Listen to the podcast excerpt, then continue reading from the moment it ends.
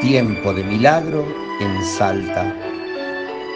La imagen del Cristo crucificado que se guardaba en la iglesia matriz, en el altar de las ánimas, fue entrando en un tiempo de olvido. La gente fue olvidándose de esa bellísima imagen que había llegado hacia Salta. Cien años de olvido, cien años de no tener presente al Señor en el corazón.